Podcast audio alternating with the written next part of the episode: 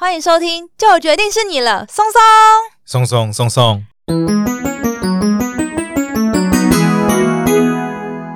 大家好，我是你们的专属训练师拉雅。大家好，我是松松，欢迎大家做会轻松聊自然。那今天松松老师要跟我们分享什么样的故事呢？今天呢，我要来跟大家讲我是如何踏上动物观察这条不归路的。啊，是不归路吗？我以为是一个开心的路。身为一个动物观察爱好者，我是怎么样长成这样？呃，可能吃很多才长成这样。哎，你不要透露我的形象好不好？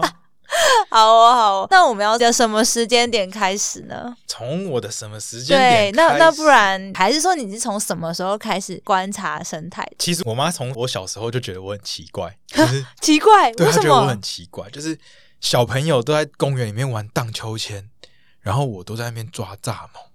哦，对我好难哦，对我都在 很难呢。哎，我真的，我都小时候就在抓蚱蜢啊，然后看蜘蛛啊，然后。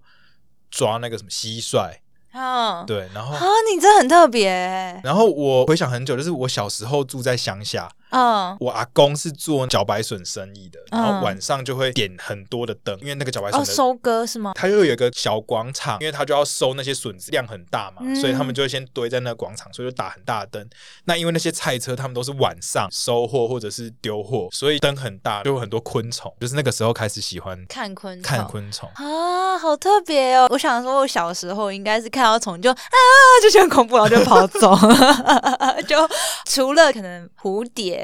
或者是那种长得比较可爱的昆虫，我会很有兴趣之外，其他的我觉得好像都还好哎、欸，不会特别喜欢观察。哦，我自己有两个很深的印象，嗯、就是我小时候在茭白笋的广场有抓到过独角仙锹形虫，然后还有红彩扣头虫，是一种保育类的甲虫，绿色七彩的金属光泽。嗯，然后很漂亮。对啊，你是小时候就知道说它叫做什么扣头虫吗？哦，还是你长大之后凭着印象去查的？哦，扣头虫很酷，就是它的胸部跟腹部的中间有个关节，有一个构造，嗯、它翻过来的时候，它可以自己弹弹跳，然后把自己弹回来，弹成正。啊嗯嗯，所以很酷。那时候小时候去问就知道了。你问谁啊？就是好像老师吗？没有，亲人他们都知道。真的假的？知道那个叫叩头虫。对。哇，所以其实就是大家就是哦，有可能诶，因为跟农相关，对于这些自然知识有一定的观察或者是了解，或者是听爸爸妈妈就讲，然后就知道这样。对对对。一代传一代，哦，很有趣。所以你小时候就开始喜欢到处。游山玩水，然后去观察昆虫嘛。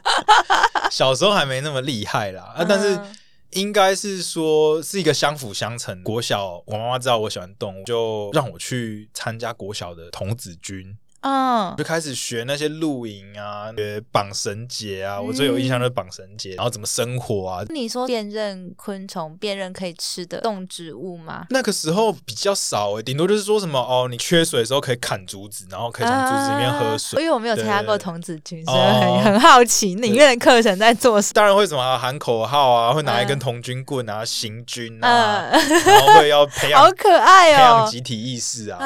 然后因为童军们小时候的称呼还有直接的称谓，也都是从动物的一些小说或是传说里面拿出来的。嗯，我们都自称自己是小狼。嗯，所以童子军的课程营队有让你更喜欢自然生态吗？有啊，有，就是会有师级、英级、豹级，我们的等级是这样。哦哦哦，等级所以有那个徽章，就是你要上什么课程，你才能够往上再上到上一个阶层。对，然后就会是那些动物的形象。好酷哦！对，然后就是会动物的形象也会赋予就是一些特性啊，就说哦，你要很勇敢啊，嗯、你要有自信啊。所以其实你应该很喜欢这段经验，对不对？哎、欸，其实还不错，而且其实这个经验是一路延续到国中到国三毕业。哦。然后我好像考到了一个什么高级童子军。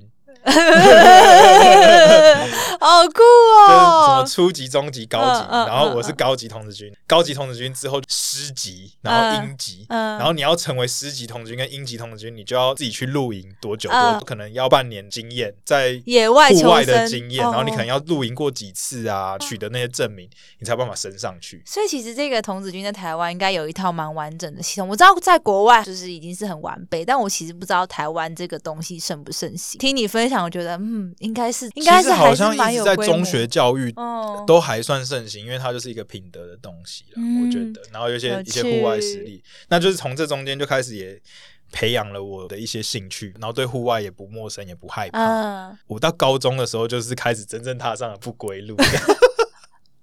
为什么说是不归路？我其实从国小国中就喜欢动物嘛，只是那时候同才就是没有那么多喜欢动物的人。对，真的，我觉得如果小时候我身边的同学一直喜欢去拿一些什么蜘蛛啊，然后抓一些什么虫的话，我应该会觉得说很恐怖。小时候是不懂事啊，就会觉得说。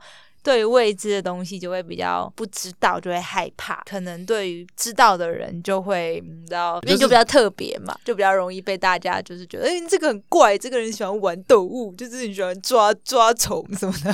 哦，你你这样子，我想起来一件事情要补充，嗯，就是因为我很喜欢动物，所以我记得我好像小学三四年级的时候吧，然后。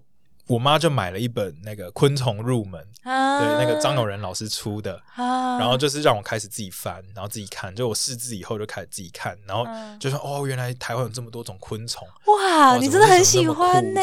所以我就开始去找嘛，然后哦，原来这个是马路，原来哦它跟蜈蚣不一样，类似这样，然后就开始渐渐的培养出自己的兴趣，有去做科展，那个时候去研究蝴蝶的蛹的颜色啊、嗯。我记得你之前有跟我分享过，就是你小时候的时候听到外面的青蛙。叫的很大声哦，那个已经是高中的事哦，那是高中的事。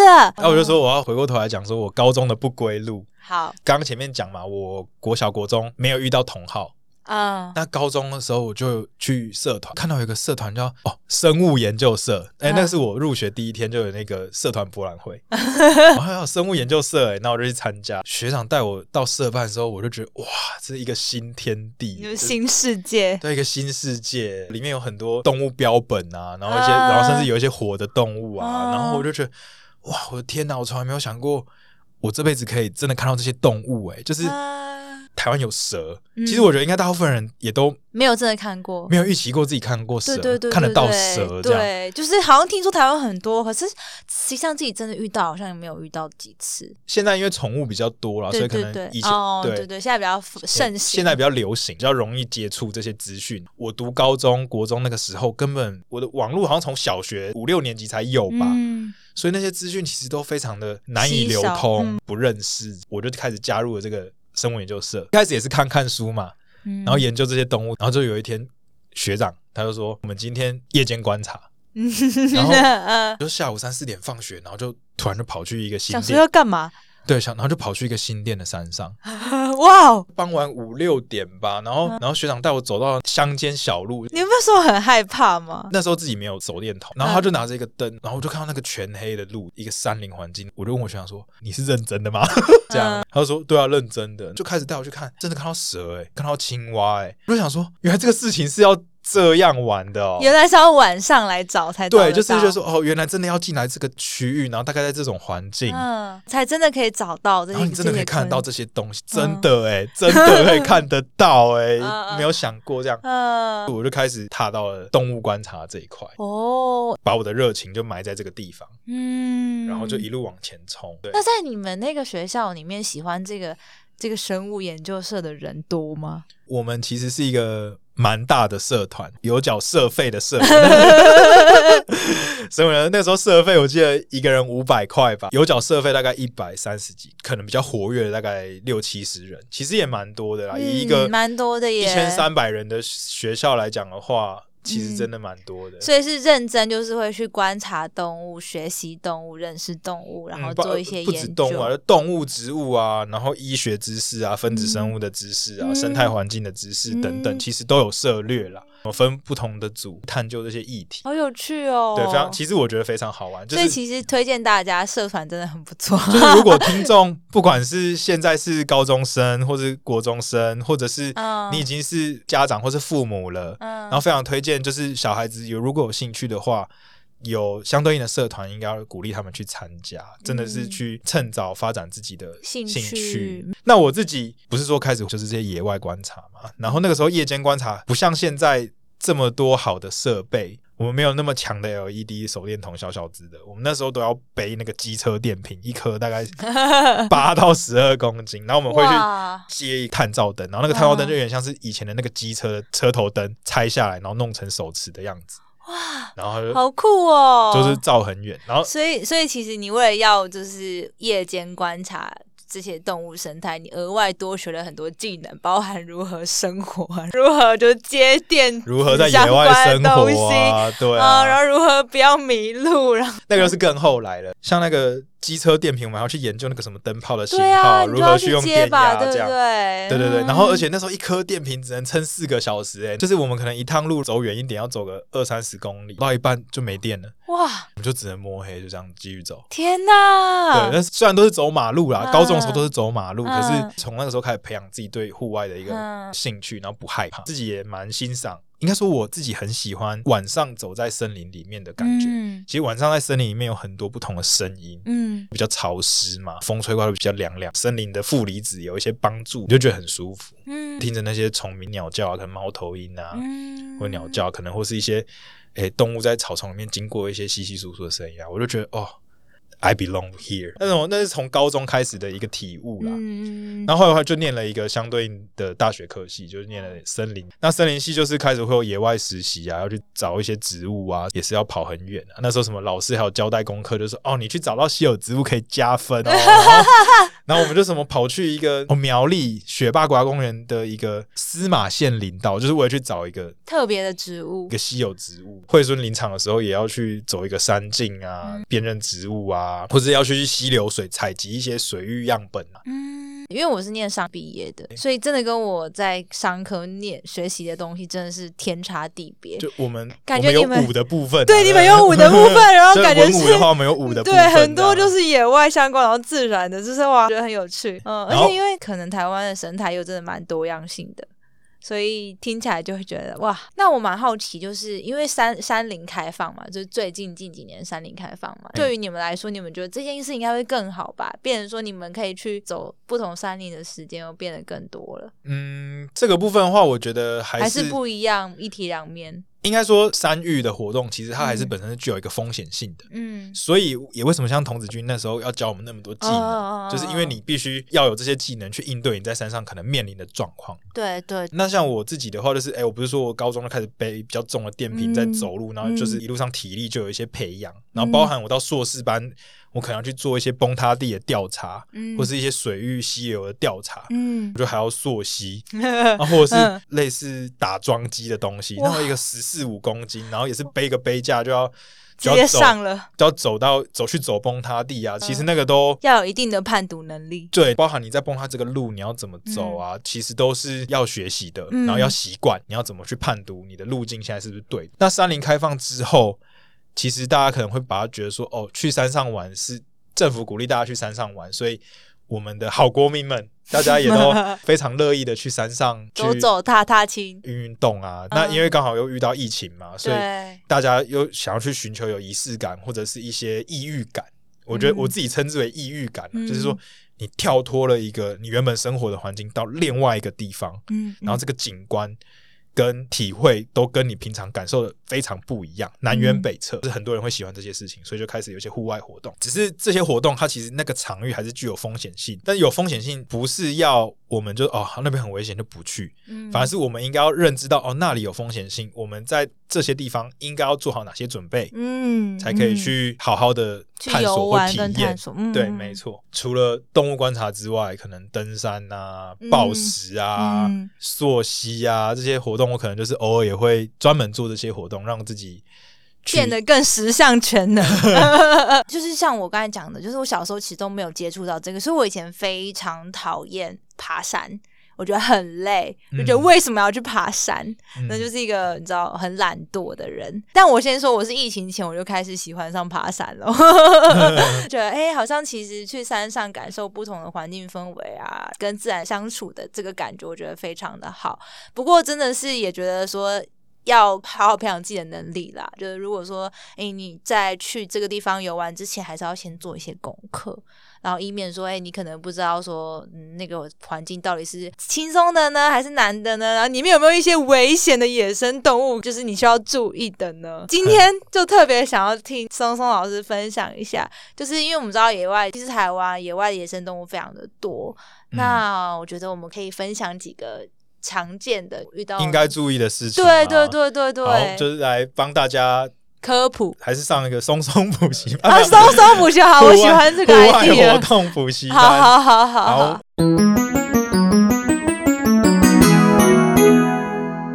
那我们今天就来分享一下，怎么样去跟野生动物互动好了。好啊，应该在山上遇到野生动物是怎么样？嗯嗯嗯。那我自己在登山的时候，其实看过也不少野生动物，像什么黄喉貂啊、水鹿啊、山羊。遇过最危险的一次，其实是夜间观察的时候，遇过野猪。野猪好酷哦！那个一样一个羊肠小径，那大概就是一两个人肩膀宽的路。嗯然后我们就是晚上在那个路上面找动物嘛，就要想要看有什么蛇啊，还是有什么青蛙啊。然后突然就是下边坡的草丛突然来了一个很很剧烈的草丛的移动声，就知道有动物了。嗯，大概再过了没几秒，就窜出来一只野猪。很大吗？很大，很大。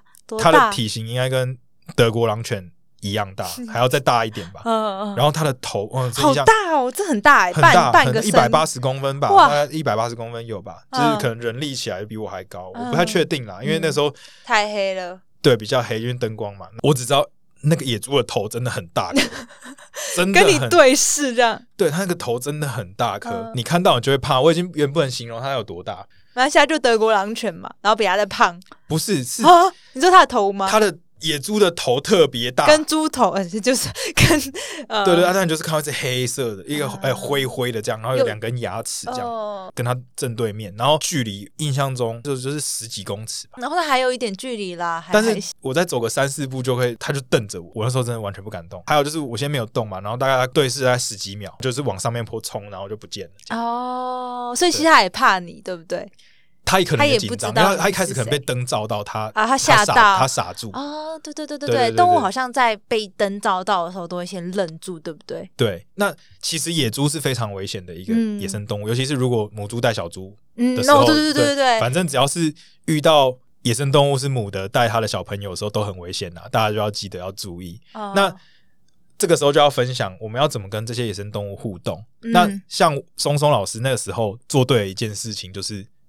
我没有动，嗯，我也没有靠近它，嗯，那我也没有做一些非常大或是非常快速的动作，嗯，去惊吓它，嗯，让它以为我要攻击它，嗯，所以相遇之后没多久它就走了，啊，对，所以这是第一个原则啊，就是我们我们遇到动物的时候要记得我们在山上行走，虽然我们也 belong to this mountain，but 山是他们的家，嗯，对，山是野生动物的家，我们进去人家的家里面就是要给人家。Respect 嘛，我们要尊重它。嗯、那像我这样子遇到野生动物狭路相逢的时候该怎么办？遇到大型野生动物，第一个不要动。嗯，哎、欸，别也不是说不要动，先观察，但是你不要动，或者你减缓你当下的声量，减缓你的动作。嗯，对，然后不要马上啊，然后就跑走这样。对，或是尖叫哇，然后或是又或是已经就是很害怕，然后就是拿出手边的东西攻击它，或是丢它水瓶什么的，我不晓得。但是重点是看到就是。先 calm down，先放缓，对，先放缓，动作都放慢，嗯，慢慢对着他。如果你觉得他对你有威胁，你先慢慢往后退，你不要转身就跑，转身就跑本身是一个很危险的事情。就是第一个，它是大动作嘛，又是快速的动作，而且你看不到他，对，你看不到他，所以你就是。正对着它慢慢往后退。通常，因为野生动物其实看到人也很害怕，因为第一个它很少在山里面遇到你这种动物，嗯，对，很少遇到你这种动物。然后其实人也算不小只，对，所以他觉得啊没事的话，他就那就拜拜喽，他就也就走了嘛。大家井水不犯河水嘛，这其实是最常见的状况啦。那再来，如果如果啊，如果你开始看到他们有一些比较。警示的动作出现，譬如说对你吼叫啊，嗯，或是开始，譬如说像熊的话，假设你在台湾遇到台湾黑熊，熊如果一直用脚掌拍地板啊，嗯，它表示它生气，它生气，或是往前冲，突然短冲刺这样一段啊，啊代表可能你离它太近了，哦，它可能在威吓你，哦、或是吼你在威吓你，哦、这时候一样记得往后慢慢退，嗯、但是你要面对它，往后慢慢退，你不要转身就跑，转身就跑，它就是。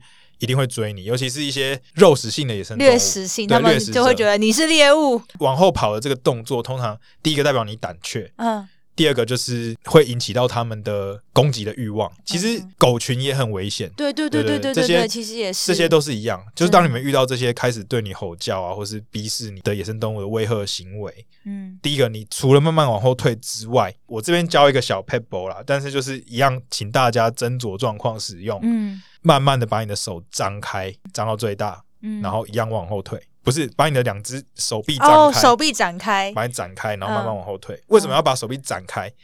你要让他们觉得你很大。哦，你好大，我好怕。如果你看起来形体很大的时候，动物会比较害怕，因为在野生动物的他们的价值观里面，野生动物的法则啊，丛林的生存法则，大就是厉害。嗯，对，越大就是越凶，嗯，越难打得动。那他就自己也要考虑啊，对对对对对对，要不要跟你硬碰硬？对对对，那通常这样也是变大，然后往后退，他可能也会觉得说，哦，好像跟你一个这么大的东西要跟你对战，也没有那么简单，那么简单。然后你又往后退了啊，已经退出他的警戒范围了，他可能觉得哦，那大家井水不犯水，那就走了。比较基本的应对方式啦。嘿，那像是台湾的那个嘉明湖山屋啊，因为那边就是熊的范围，嘉明湖跟象山屋，所以那个山屋里面都会配。防熊三宝：高音喇叭、强力的强光手电筒跟防熊喷雾。嗯，防熊喷雾就是那个大罐的辣椒水啊，可以喷很远。像这些东西，其实都是等到熊真的要对你干嘛的时候，对你在使用。啊，像高音喇叭也是，就是警示啊，大家都是啊，你会吼我，那我就用一个比更大声的，我用个比更大声的，让你觉得我很厉害，这样就类似这种方式啦。再来就是在山上活动的时候啊，你的食物啊，还有塑胶袋。这些东西都要收好，尤其是塑胶垃圾，不要遗留在山上，要记得带下山。食物跟厨余一定要用塑料袋封多封几层。嗯，因为这些气味其实会引引起他们的注意。对，然后有一些很聪明的野生动物，像是黄鼠狼啊、黄喉貂啊、老鼠啊，他们专门就是喜欢去吃你的这些厨余，所以包含熊其实也是，所以就是一定要密封好，让那味道不要飘出来。我听有一些在山上露营的朋友说，就是晚上的时候就会有 野生动物闯进来要偷你们的东西。对，这都是非常有可能发生的，尤其是像黄喉貂雕刻的，就是日本讲的狸猫嘛，那狸猫不是都很聪？传说有人说。狸猫给变成人了，对不对？因为学人的样子，所以这些都是要注意的啦。然后东西不要留着。那为什么会特别提塑胶袋？是因为最近绿色和平组织的调查报告，就是在台湾的高山的黄喉貂身上也验出塑胶微粒的成分。哦，身上？对，就是已经全几乎全台湾的所有动物身上都可以验得到。塑胶为例，是因为他们摸过，可能吃吃到塑胶袋啊，或者是都 OK。对对对，哦，他们好像是说玉山、排云山中被人干扰太严重。真的，我觉得大家上山的时候真的是不要留下任何垃圾，怎么样来就怎么样走，然后不要影响到山上这些动物的生态。对，这就带到另外一个观念，就是不要喂野生动物，然后不要干扰它，因为喂食野生动物会造成它们习惯改变，像猴子啊，柴山的猴子可能现在都会去抢人家食。物啊，对，那像是刚刚讲的玉山的黄喉貂也会开始跟就不怕人去跟人家讨食啊，对，这些都是不太好的行为啦。像我自己也是有遇到在阳明山的赤腹松鼠往我这边跑，完全不怕人。他们想要问你要吃的，对，然后或者是像一些什么合欢山松雪楼的金翼白眉啊，就是一一种鸟，都是都不怕人，然后被养的很大只，养的胖胖的这样，对啊，就很多想要吃东西，这些都不太好啦。所以最后就是我要讲的是你在。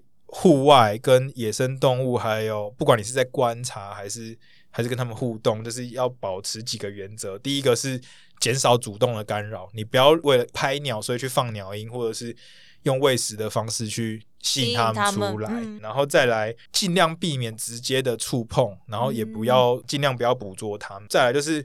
如果你在夜间观察的时候，你一定有用到手电筒，那但是你已经看到这个野生动物了，不要用直接的光去照它，用侧光，因为你用手电筒，自己想象一下，如果有人用手电筒照着你的脸，因为光的刺激，你的眼睛不舒服嘛，大家彼此彼此，他给你看到了，你就 就开心了，对，你就用一些侧光啊，或什么方式，尽量减少光线直照它的时间。嗯、那最后一样要提醒大家，就是在山上活动的时候要。Leave no trace，我们把所有的我们可能干扰到这个环境的痕迹都去除掉，垃圾，嗯，我们不要随便刻字，或者是什么？对，不要随便要爱护环境，因为台湾的生态环境是非常珍贵难得的，我们真的要好好保护这一块资源。好的，谢谢松松老师的补习班小教室，让我知道如果以后遇到野生动物的时候要采取什么措施。有没有很补习班的感觉？有有有，变快了。对，然后还有就 是不要留下任何垃圾，然后也不要主动的去喂食，可以观察，但不要主动的去触碰，尤其是。